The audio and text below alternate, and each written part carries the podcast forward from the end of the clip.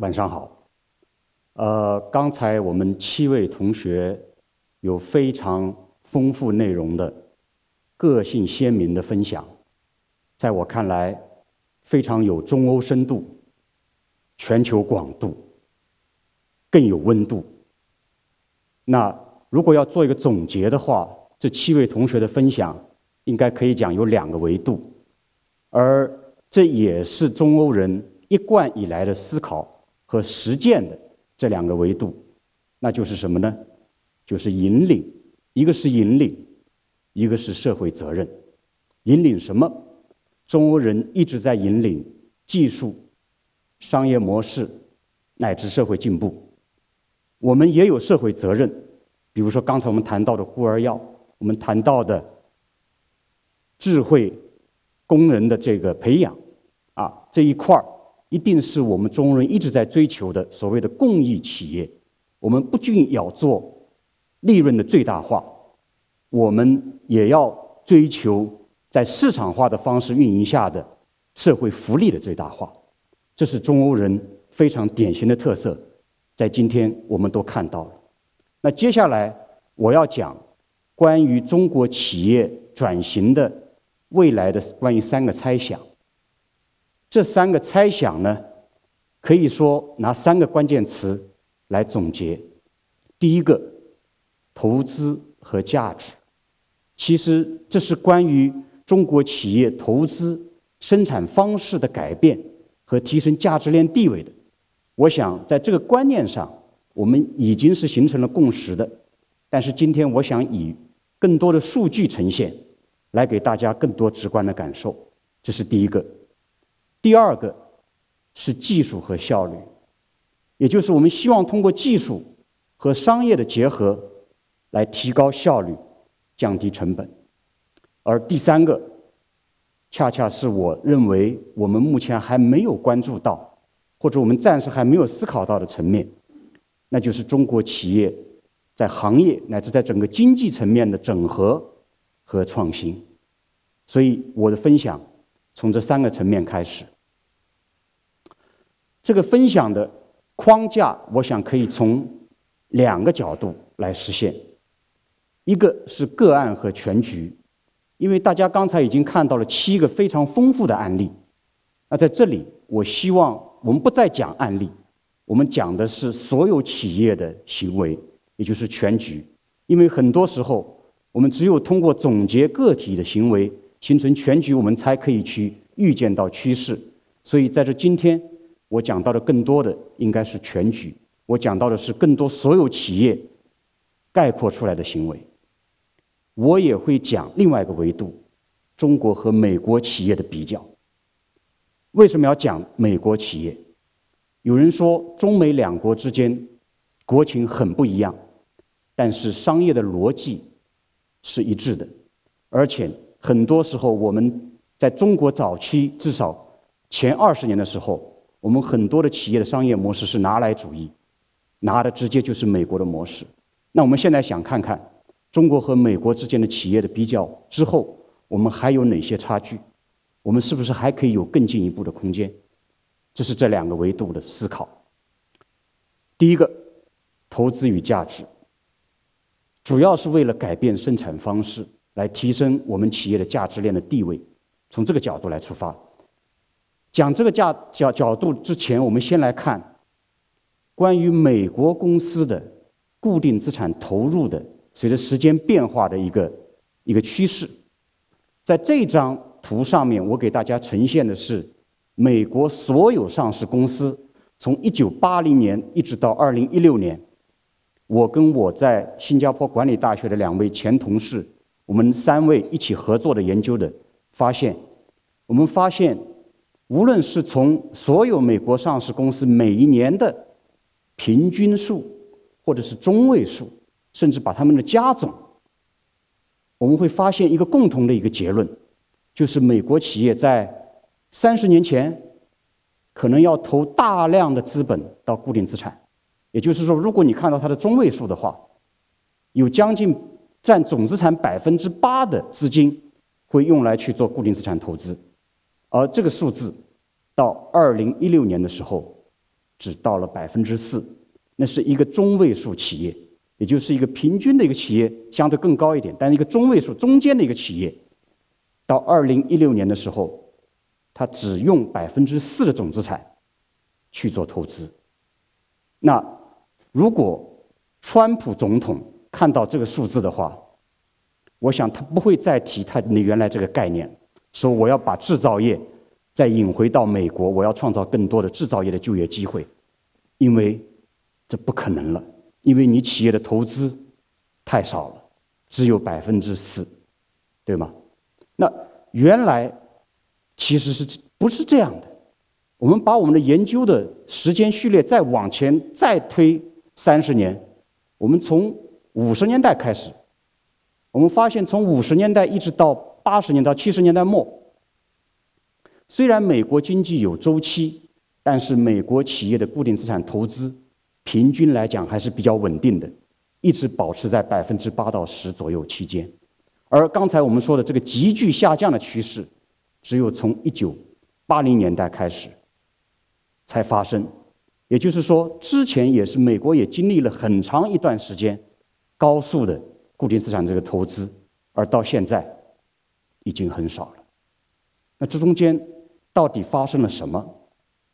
有人会讲，这可能是因为美国经济结构发生了变化，因为原来美国以工业经济结构中间以工业为主，第二产业为主，到后来现在变成了服务业第三产业为主，服务业需要的固定资产投资，有人讲是不需要那么多的，所以你会看到八十年代之后美国的固定资产投资急剧的下降。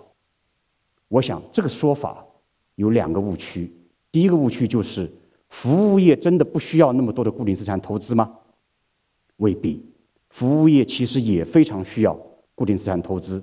第二个，我们看所有的行业，哪怕是制造业本身，我们看到从八十年代一直到现在，我们看到同样它的固定资产投资的比例下降也非常的严重。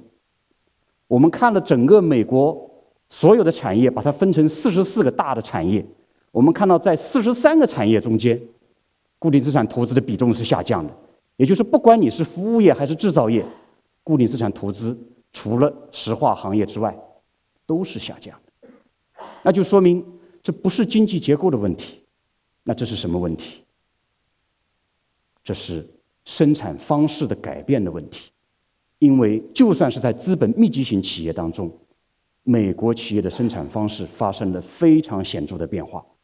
也就是固定资本在整个生产过程中间起到的作用变得越来越小，而无形资本越来越重要。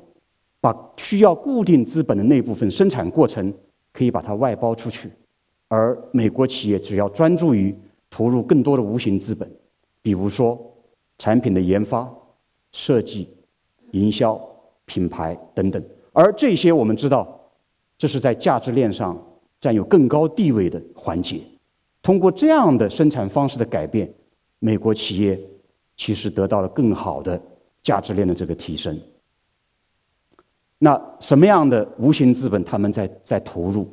我们看到其实可以简约的分为两个大的类型，一个是我们知道的研发为主的，我们管它叫做知识资本；另外一个我们管它叫做组织资本，也就是产品和管理的创新方面的。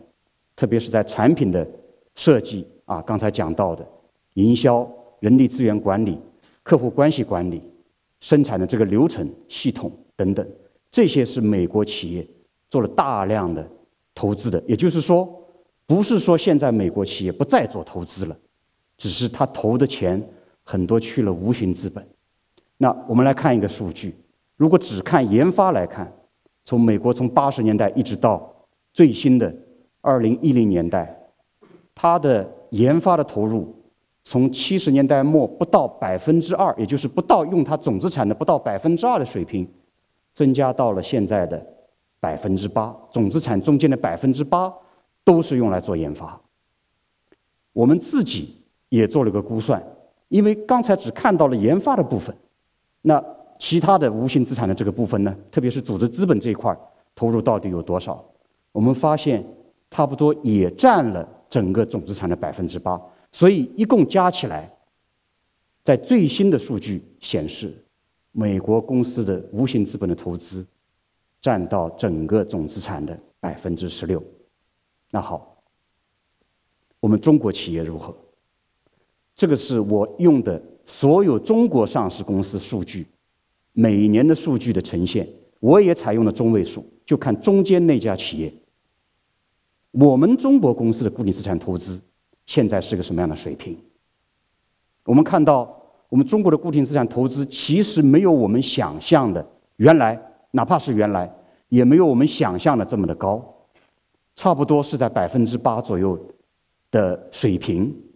那么到了二零一二年的时候，到了最高峰，也就是零八年的四万亿推出之后，四年之后，固定资产投资对企业来讲到了最高峰，然后开始非常急速的也开始下降，也就是中国企业的生产方式、投资方式也已经早在六七年前也已经开始发生了变化，而这样的中位数的企业。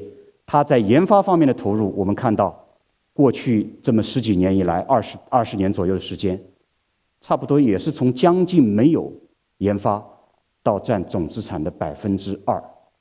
但是，这是一个什么水平？刚才大家看到美国的数据，中国的中位数的数据对研发的投入，相当于美国中位数企业的七十年代末的水平。也就是说。做一个简单的总结，我们中国企业的固定资产投资过去二十年差不多和美国相当，一二年以后开始急剧的开始下降，说明我们的生产方式在改变。但是我们整体的对研发的投入，还不用讲其他的无形资本的投入，对研发的投入来看，仅仅相当于美国七十年代末的水平。那你会讲到跟贸易战有没有关系？其实从数据来看，我们说这样的生产方式的改变，其实跟贸易战没有直接的关系。因为为什么？从二零一二年开始，我们已经看到固定资产投入的下降，研发的增加，说明这样的生产方式的改变、产业的转移，已经在贸易战去年开始贸易战之前已经在发生了。贸易战只不过是加速了我们企业。生产转移、改变生产方式的速度而已，所以这是我们看到的第一个结果。那大家可能会好奇，中国公司到底谁在做研发，谁在投入未来？我们看了所有的中国的上市公司，从将近二十年前开始，我们把它分为小企业、大企业，小的营收小于五亿的。大的营收超过一百亿的，中间还有中型企业十亿、二十亿、二十五亿的企业，我们分别来看。我们看到一个好的现象，就是不论企业的大小，我们的研发的投入都在增加。但是另外有个令人担忧的地方，就是我们没有看到所谓的小企业在研发的投入上更多。我们看到所有的企业的研发的水平，即使是在今天来看相对比较高的水平的时候，差不多也是在百分之二上下。啊，也是在百分之二上下。那哪个行业会投入的更多？这个里面没有惊奇，更多的来自于 IT 行业，来自于医药行业，来自于我们的工业领域。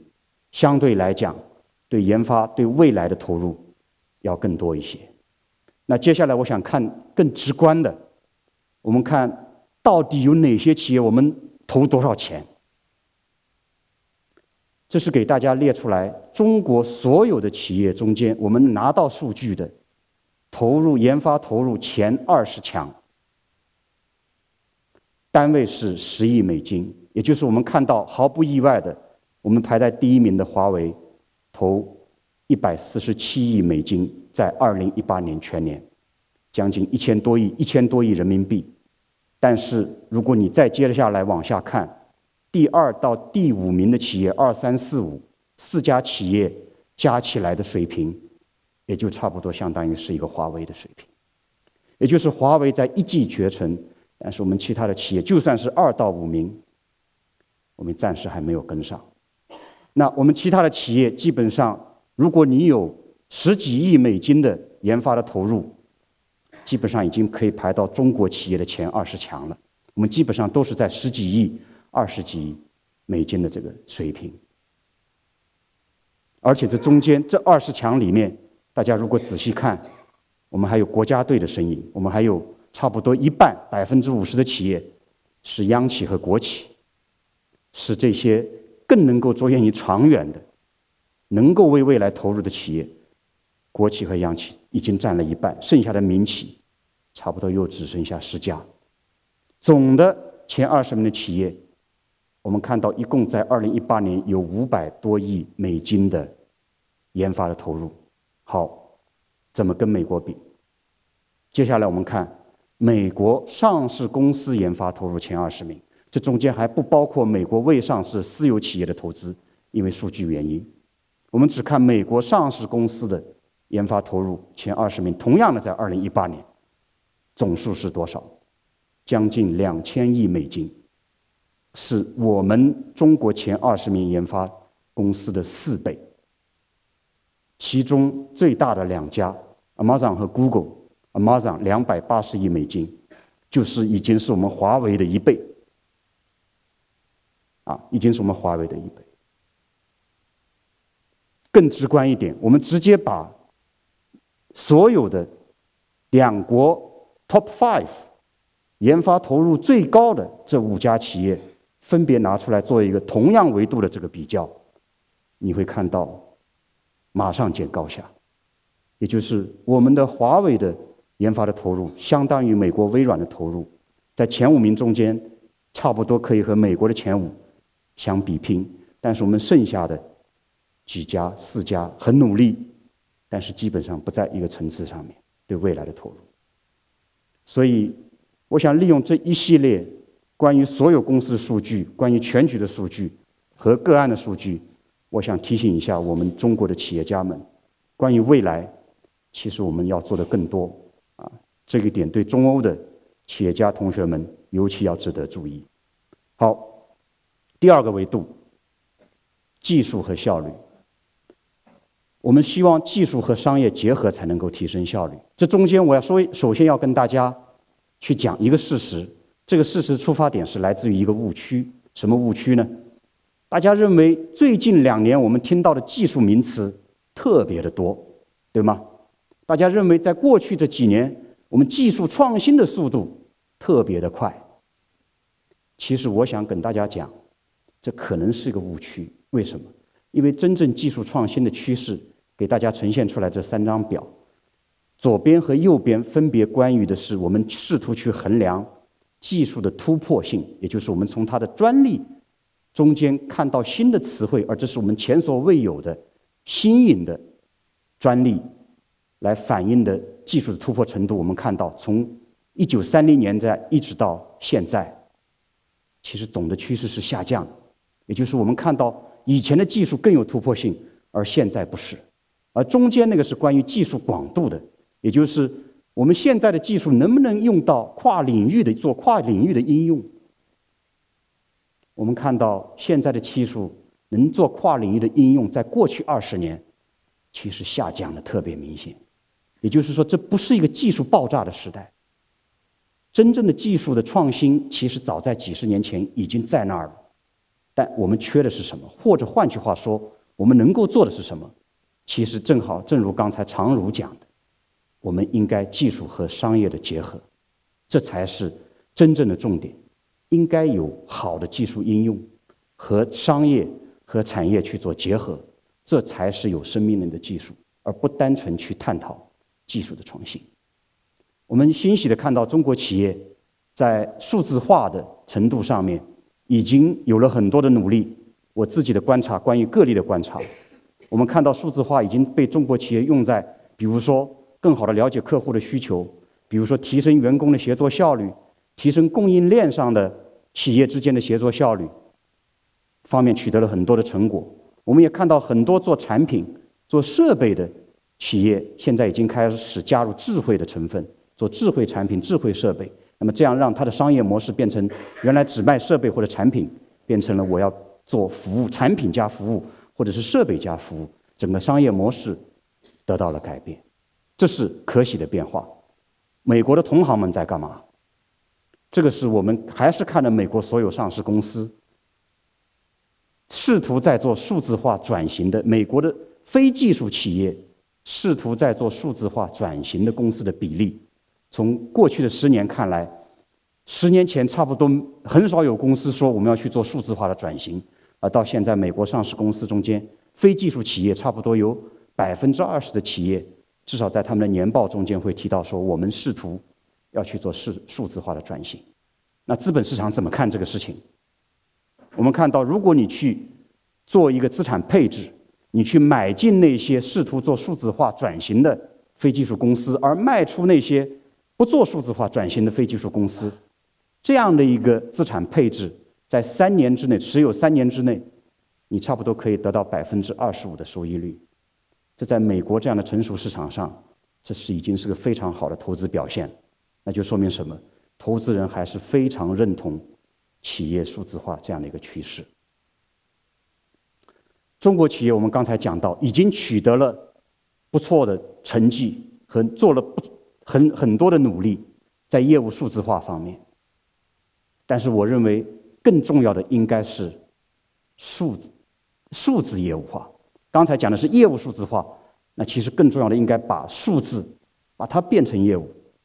也就是我们要让数字来为你创造更新的需求、新的产品、新的服务、新的需求，也就是，也是刚才常如讲的，我们要从数字化到智能化的这个转变，而这真的我认为是未来中国企业在技术方面也许能够超出美国同行的地方，因为我已经看到很多中国的头部的产业企业。在做这个事情。前两天我刚刚从广东的云浮市回来，去云浮，大家知道，专门去看了哪家企业？是我们温氏农业温氏股份创业板的第一股，是全国最大的农业养殖企业。我们欣喜的看到，它早在很多年前就已经采用互，已经在试图利用互联物联网的技术去研究。养殖怎么样在物联利用物联网、利用深度学习去推动智慧养殖？刚才我们讲到说猪脸识别，其实他正在做的，他可能还不止做猪脸识别，他还做做猪臀识别，因为他要看猪的整个身体的变化，好决定它的配料，好决定是不是猪身体的生长中中间出是不是发病，要用药要用多少，而这真的是我们看到是智慧养殖是一个非常好的。一个从数字化到智能化的一个应用。关于中国企业的数字化的转型，根据我的观察和研究，我个人有三个猜想。第一个，当然看到就像刚才讲到的温室农业这样传统企业内驱的、内部自驱的数字化转型的动力，我想是不是也有可能？有现在已经上市的公司，但是可能会有数字化转型驱动的私有化，也就是有投资人愿意把已上市的上市公司私有化，来最后给它嫁接数字化和智能化的这个转型，有没有可能？我认为有，而且在香港市场上，我们已经看到有先例，比如说百利鞋业，它的私有化背后很大程度上。应该是有数字化的驱动的考量。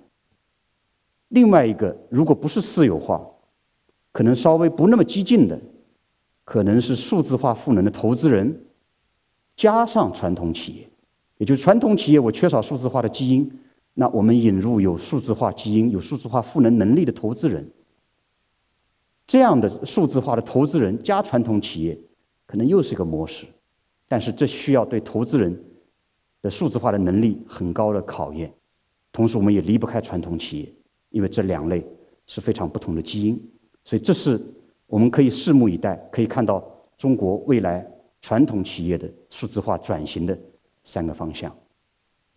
最后一个可能也是我要花更多时间要谈的，也是我认为大家可能还没有注意到的，也希望值得大家注意的一个新的趋势，叫做整合与创新。整合其实讲的就是。熊彼得讲的 “creative destruction”，创造性破坏。为的是什么？提升产业的集中度，提升效率，提升创新。为什么讲这个？还是先来看数据。这张图给大家看到的是中美两国上市公司的数量的比较。上图橙色的部分是美国上市公司的数量。大家可以看到，美国的上市公司在九十年代末、两千年初最高水平是八千家的上市公司，而到现在差不多只有四千家左右。而中国的上市公司从九十年代开始。一路迅猛发展，我们目前还是有很多企业在追求上市，所以我们目前中国的上市公司加起来也已经到了三千多家，接近四千家。所以，如果你纯粹看上市公司数量上来看，两国的水平已经在无限接近中间。如果我们再看背后的数据，看美国上市公司的上市以后的时间年龄。你会看到美国上市公司的年龄其实是呈增长的趋势，也就是美国上市公司变得越来越少，已经存在的上市公司变得越来越老。是不是美国的上市公司更多的是帝国日落呢？而中国是这样欣欣向荣的，我们是单边上扬的上市公司的数量呢？我们的结论显然不是这样的，因为你只要去看一下中美两国上市公司的市值的比较，就就很清楚了。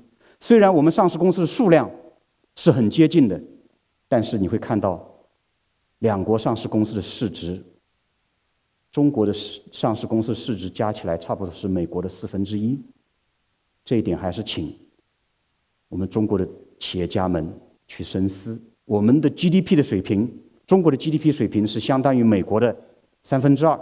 最新的数据，我们去年应该十三万亿，美国是二十万亿，差不多我们是百分之六十六左右，三分之二。但是我们上市公司的市值只有人家的四分之一，那就说明美国上市公司数量的减少，不是因为企业变得越来越微弱，反而其实是企业变得越越来越强大。那这个张图我们看到美国的上市公司的数量，黑的黑线这个也表示美国上市公司数量的变化，而这条黑的虚线表示的是世界其他所有国家。上市公司的数量，你会看到完全不一样的趋势。美国上市公司数量在过去二十年在变少，整个世界还在追求上市公司，还在追求上市，上市公司数量还在增加。而这张图其实是非常生动形象的反映了美国上市公司数量的这个变化，在过去二十年非常负的一个趋势。那这中间到底经历了什么？我们说。最后的结论，其实是在创造性的破坏在发生中。在美国的上市公司中间，大量的美国上市公司在干嘛？在被退市，在私有化。为什么被退市、私有化？在被并购。所以，其实是因为美国有非常活跃的兼并收购市场，而这样的兼并收购市场导致很多上市公司就算上市了，刚刚我们发现一个长期的趋势：新上市的 IPO 的企业。在三年之内，要么被收购，要么去收购别人。为什么？因为快速做大比以往更重要。因为这样的创造性破坏的过程，通过这样的兼并收购的方式，我们看到产业集中度，美国产业集中度在快速的增加。如果小企业刚刚上市，不去快速的做大，恐怕没有机会，要么去跟别人联姻，要么卖给别人。这是我们看到的趋势。好。这个趋势背后，那当然这是有数据来支撑。我们看到这是美国整个的在全球并购市场上的表现，其中蓝色的部分就是美国的交易量，而剩下的橙色的部分是世界所有国家和地区的并购的交易量。我们看到美国的兼并收购的市场的交易量占到世界的一半水平，一个国家，所以可以看到它产业的整合的程度之深是。远远超过其他国家的。那这样带来的什么样的一个结果？我们看到，通过这样的创造性的破坏，创造了越来越强大的头部企业，而这样的头部企业正是他们引领了经济发展的这个浪潮。有一有几个很非常明显的结果，比如美国市值的集中化，比如盈利能力的增强。我们看到，美国上市公司中间最赚钱的。就是这几家几百家通过兼并收购做的最大的头部企业，而这几这几百家企业同时又是研发投入最高的企业，而这几百家企业我们也看到，也是股价信息含量最高的企业。一会儿我会解释什么是股价信息量，这个很重要。同时，这样的创造性的破坏，兼并收购市场，其实对后面的 IPO 的市场的生态也产生了非常深刻的影响。我们来一个一个去解释。这个是美国公司市值化最形象的表达。我们看到蓝色的部分是美国标普五百强公司，标普五百公司的平均市值。按照不同的年份来区分，而橙色的部分是所有其他美国上市公司市值的平均水平。你会看到什么？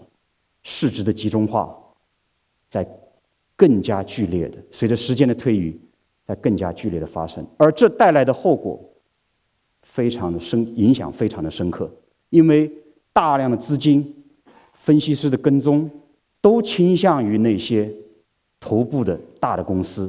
和有大量无形资产的公司。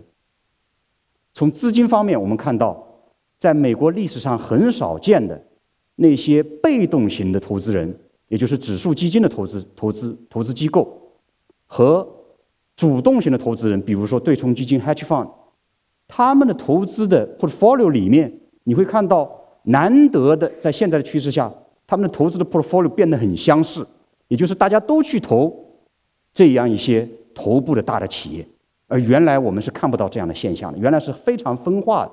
但现在我们看到，不管是主动的还是被动的投资人，都在投入大量的资金到这些大的头部企业，分析师跟踪也大量的进来，而这带来了这样的资金、这样的分析师的跟踪，带来了更高的股价信息含量。什么是股价信息量？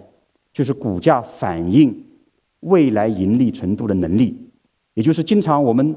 中国的企业家、上市公司所抱怨的，我做得很好，但是资本市场不认可我，为什么？我的股价上不来，我的股价不反映我的努力程度，不反映我企业未来的盈利程度。但是我们看到美国的大的公司，它的股价更能够反映它未来盈利的能盈利的这个程度。但这带来什么样的好处？我们为什么要关心股价的信息量？因为股价信息量越高。公司的努力越得到资本市场的认可，你就会越去努力。你越努力，你的股价就越高。你的股价越高，你就会越容易去做投资、去做并购。而你越去做投资、做并购，你会发现你的市值会变得越高，你会得到越来越多的关注。这形成了一个非常正向的一个闭环，对吗？所以在这样的一个环境下，我们看到强者愈强，而且这样的优势地位很难得到打破。这就是。我们把所有的美国上市公司，把它的市场规模、市值规模在横坐标按照一到十来排列，十是最大的公司，一是最小的公司，纵轴就是反映的美国上市公司的股价的信息量。你会看到显著的跟公司的规模成正比的水平。它给这样的一样一个生态系统，给 IPO 市场带来了什么样的改变？这个是我们从九零年一直看到二零一二年，所有美国 VCPE 投资的创新公司的退出方式的比例。退出有两种，要么是上市，也就是中国目前我们主流的退出的方式，大家都希望去上市；要么就是并购。你会看到浅色的灰色的部分是什么？是并购啊？对不起，浅色的部分是上市，黑色的部分。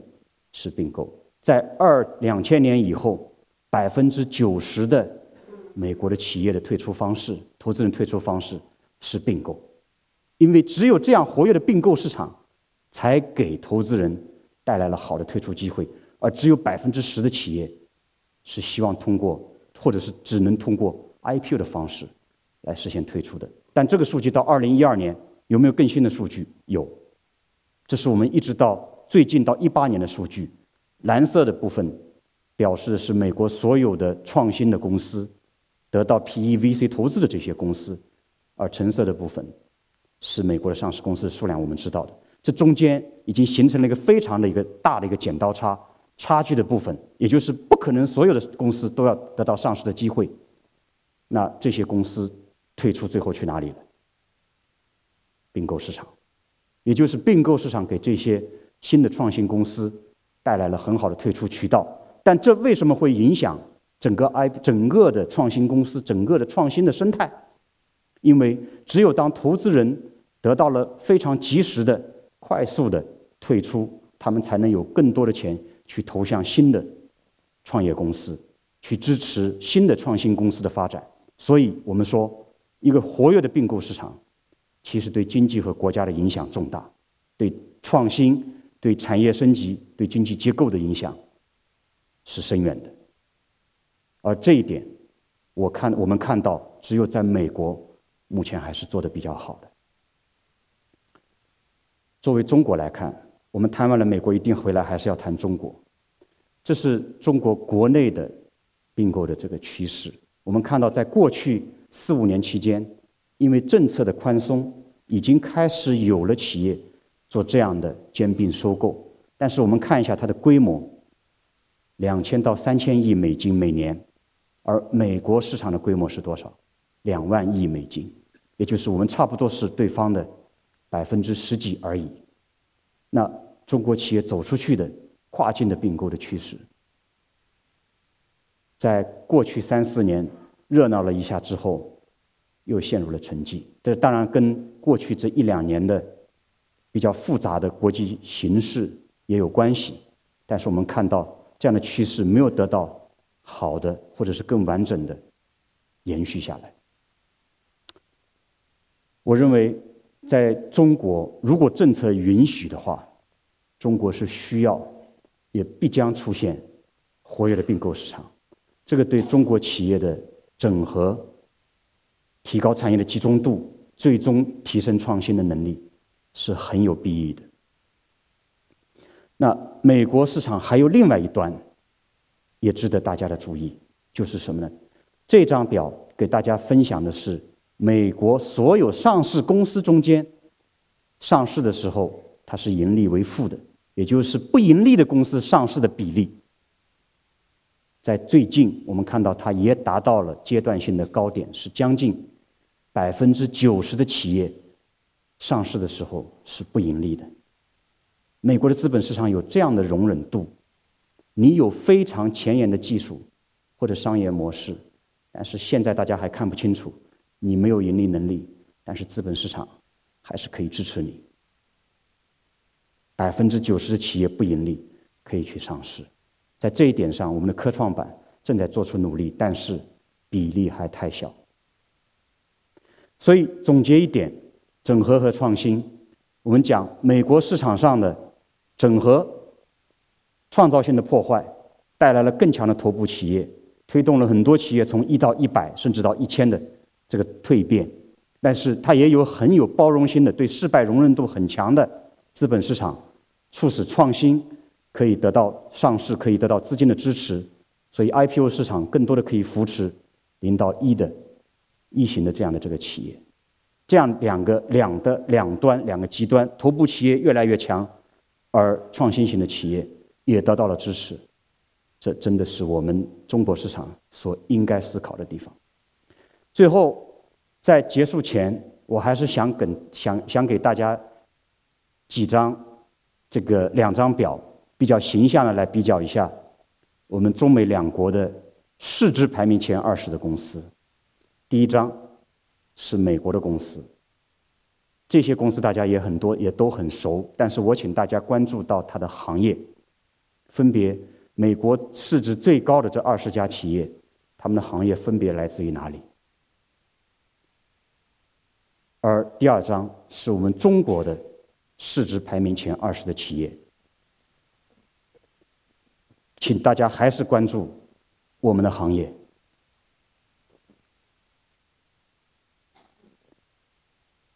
我想答案不需要我讲，大家都很清楚。其实，在这一点上，让我拿这张这句话来结束我今天的分享。其实，我认为大国竞争的微观经济基础是企业和企业家。而通过我们刚才的个案和全局的分析，通过中美两国公司的比较，资本市场上的比较，其实我们已经看到，中国的企业、中国的企业家们，我们未来要做的事情，真的非常的多。但是，我们中欧国际工商学院一定一直在这里，一如既往的，会发挥它应有的角色来支持大家。谢谢。